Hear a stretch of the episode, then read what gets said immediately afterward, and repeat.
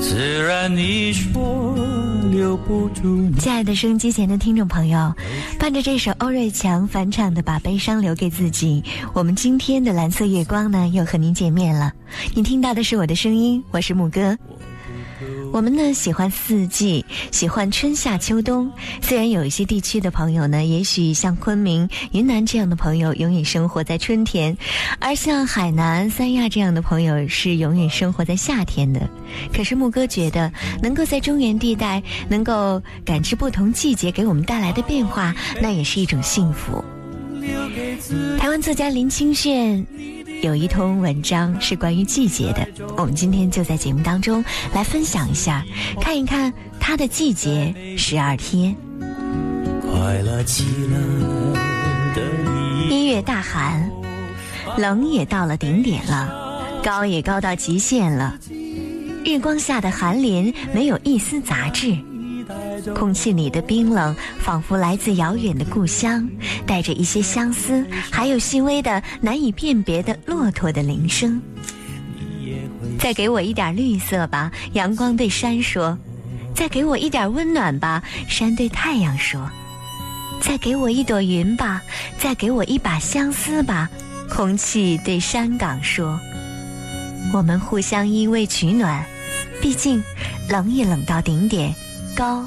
也高到极限了。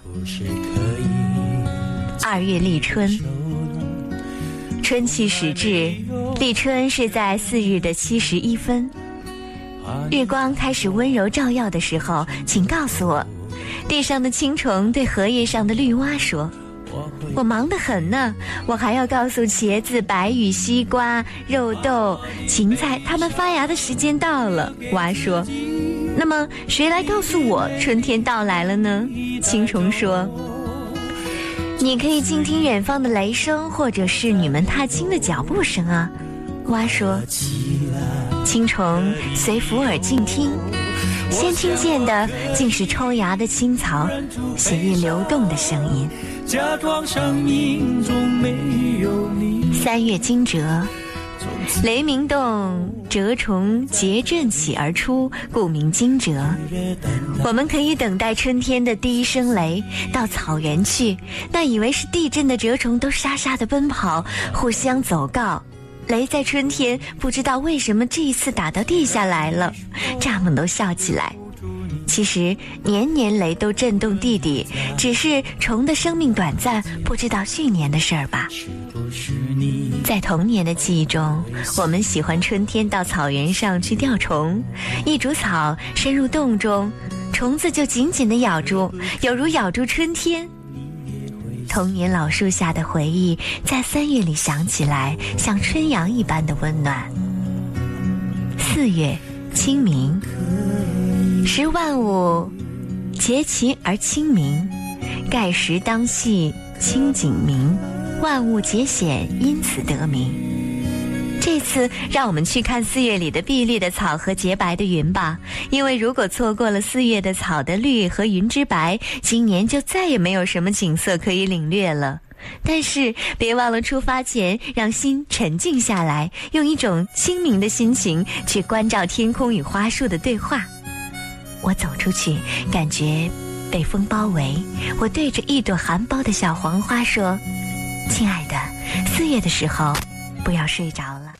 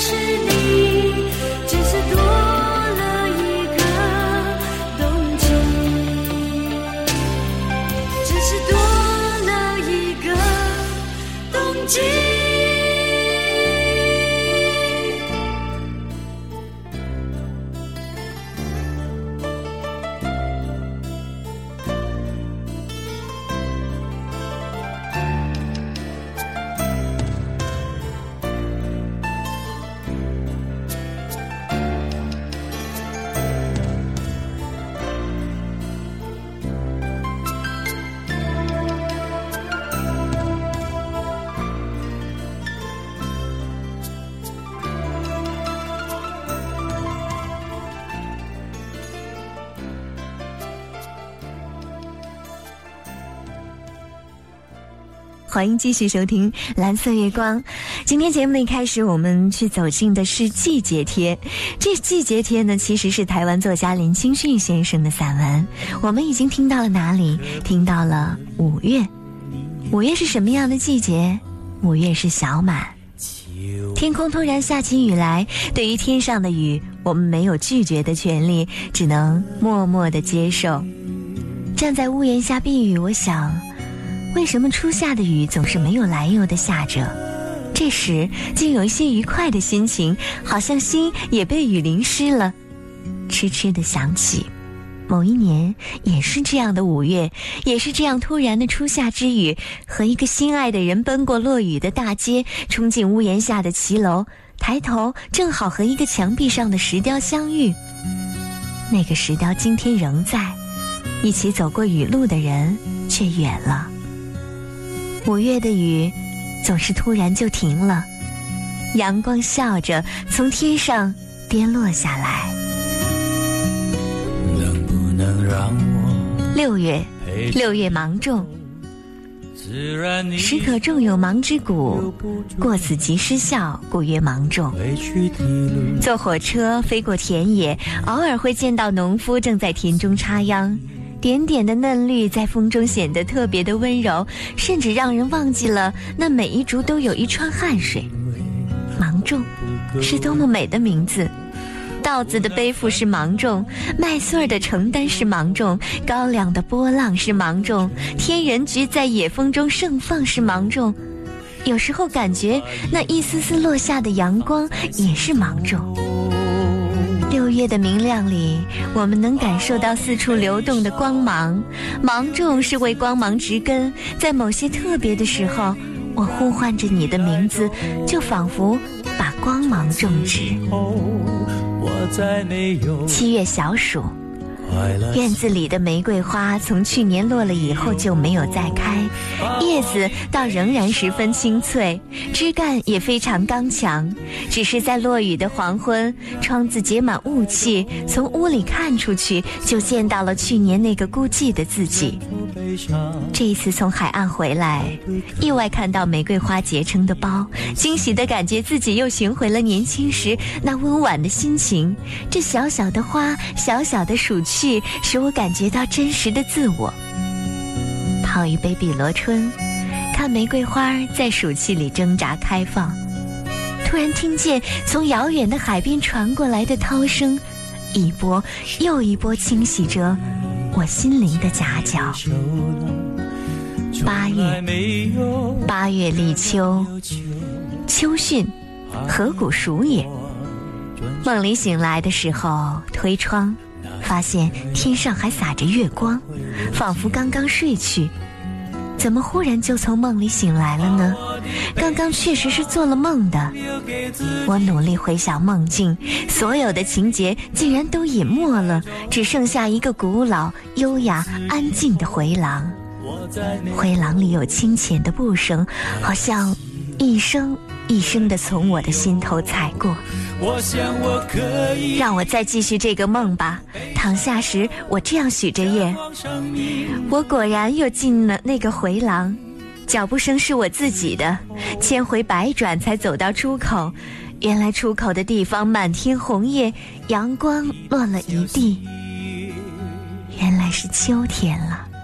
我在回廊里轻轻地叹口气。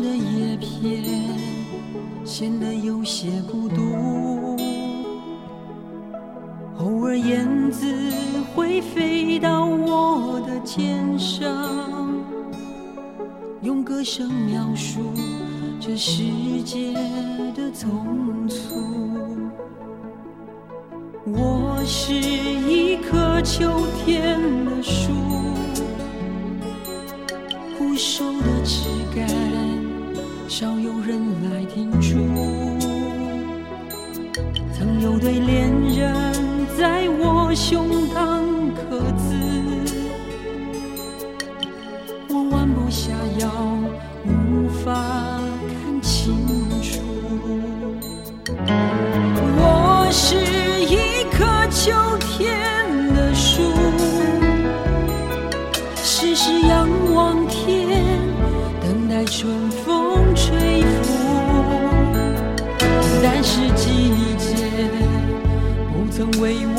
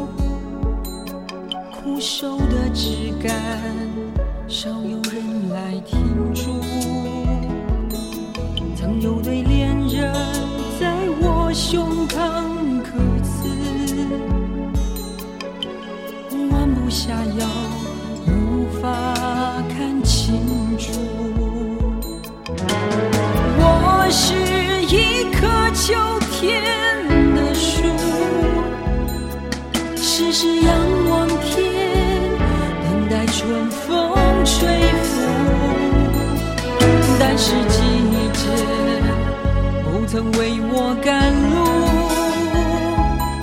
我很有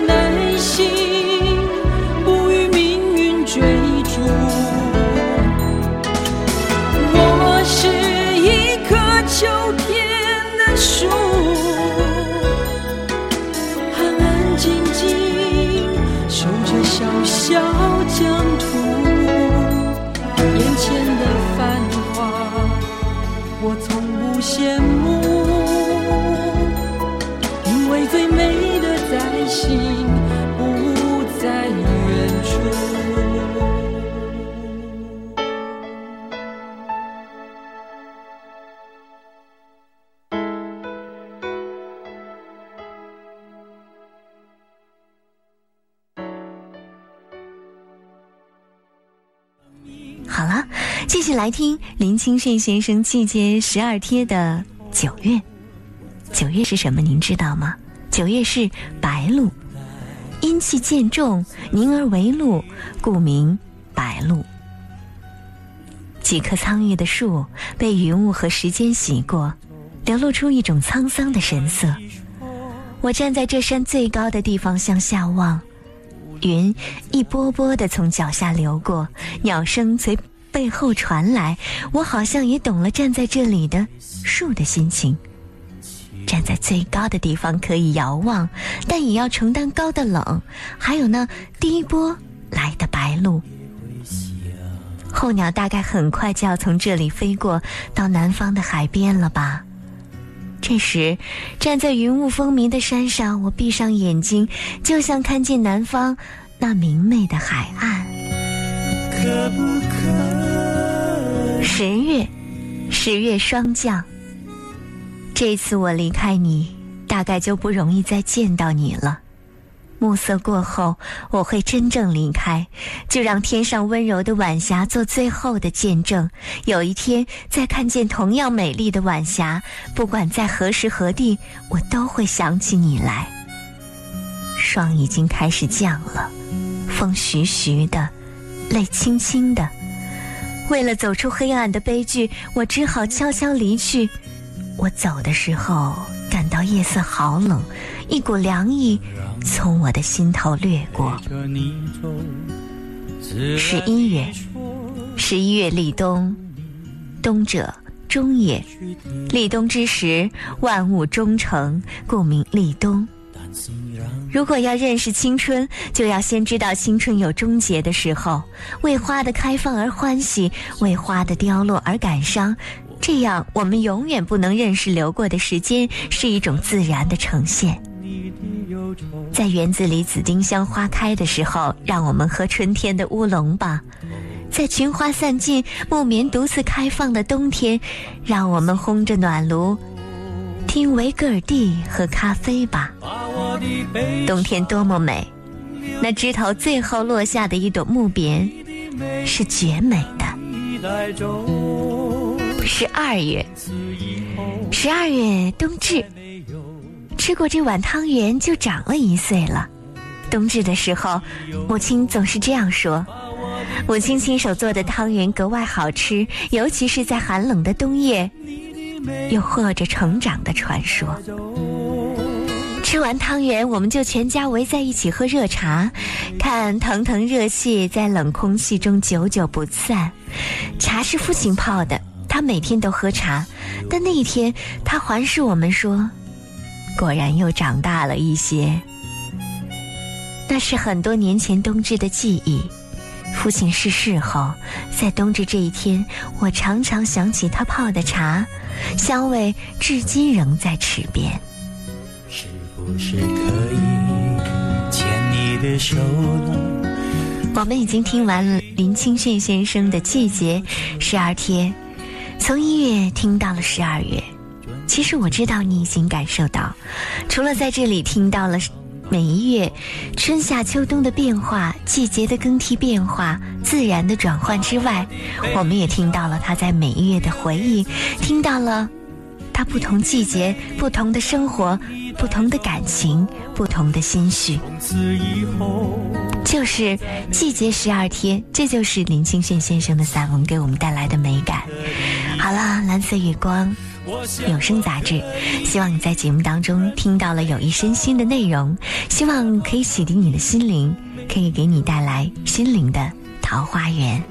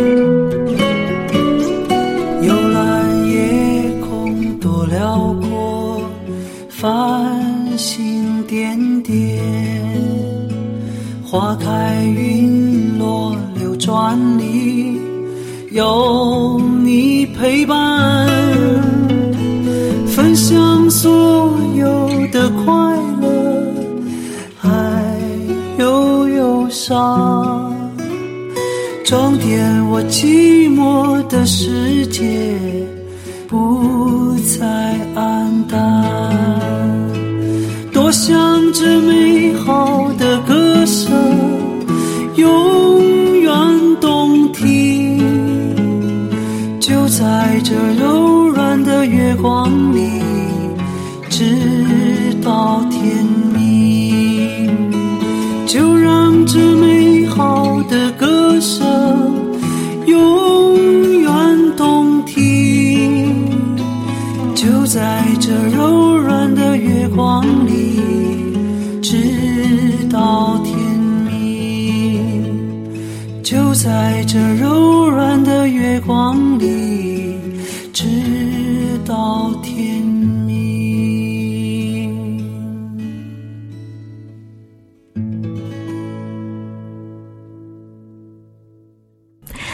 继续收听《蓝色月光》。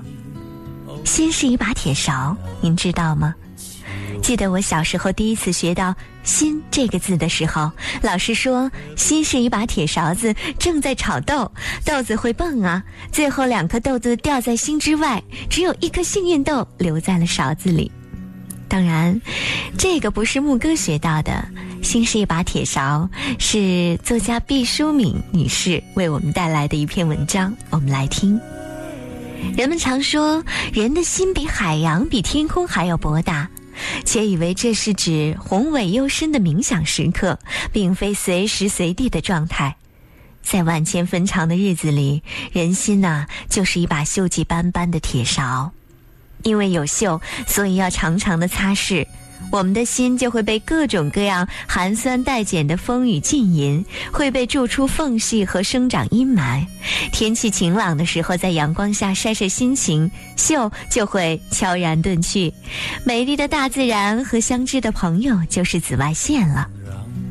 每个人只有一把铁勺，却要遭遇到很多豆子。我们要仔细的甄别放入勺子里的物件的数量，空无一物的勺子令人伤感，不堪重负被挤爆了的勺子也是悲剧。如果有一些我们不喜欢的豆子进入勺子，那可怎么办呢？有一个好办法，就是炒，炒我们的心事，把它们加热，把它们晒亮，在这个过程中翻来翻过来翻过去的斟酌，你是保存勺子还是姑息豆子？为了勺子的安宁，你要力决，结果就是只留下那些最重要的豆子，而把其他的豆子扬出我们的视线。这个过程其实充满了艰难和痛苦。每颗豆子都不是无缘无故进入铁勺的，它们必和情感和理智有着千丝万缕的枝蔓。甚至那些我们十分嫌嫌弃的苍豆子，在被虫蛀过的病豆子，也是长久的摩挲和掂量中融入了我们的体温，产生了割舍不下的惯性和依恋。然而，还是要放下。此刻需要的不仅是聪明，还有一往无前的勇气。把废豆子驱逐出铁勺，心就宽敞了，铁勺恢复了洁净和轻盈。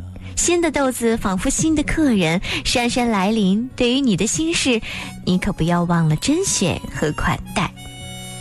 这是毕淑敏性别按钮中的呃，华东师范大学在两千零六年十一月出版的性别按钮当中的一篇文章，叫做《心是一把铁勺》，其实就是告诉我们，我们的心是一把勺子，我们心里装了很多的心事，啊，五谷杂陈。酸甜苦辣都有，但是我们要定期的把这些心事往外扔，把一些不需要的豆子往外扔，这样我们才可以不堪，可以不需要背负着很重要的、很重很重的压力包袱去走以后我们的生活。生活就像背着一个背篓在往前走，我们要往背篓里装东西，也要从背篓里拿出来东西，这样才可以保持轻松上阵，才可以保持愉快平和的。快乐的迎接我们下面的人生之路。好了，谢谢你收听今天的蓝色月光，我是木哥，拜拜。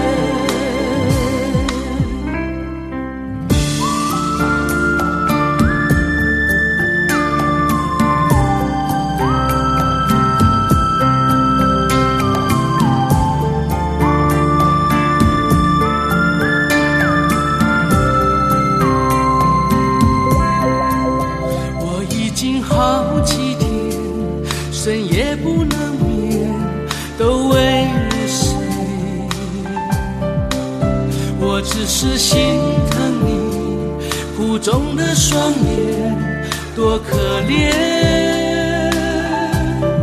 如果轻易决裂，你伤心欲绝，他没感觉，他早已空了心，对你的深情都看不见。取一瓢深蓝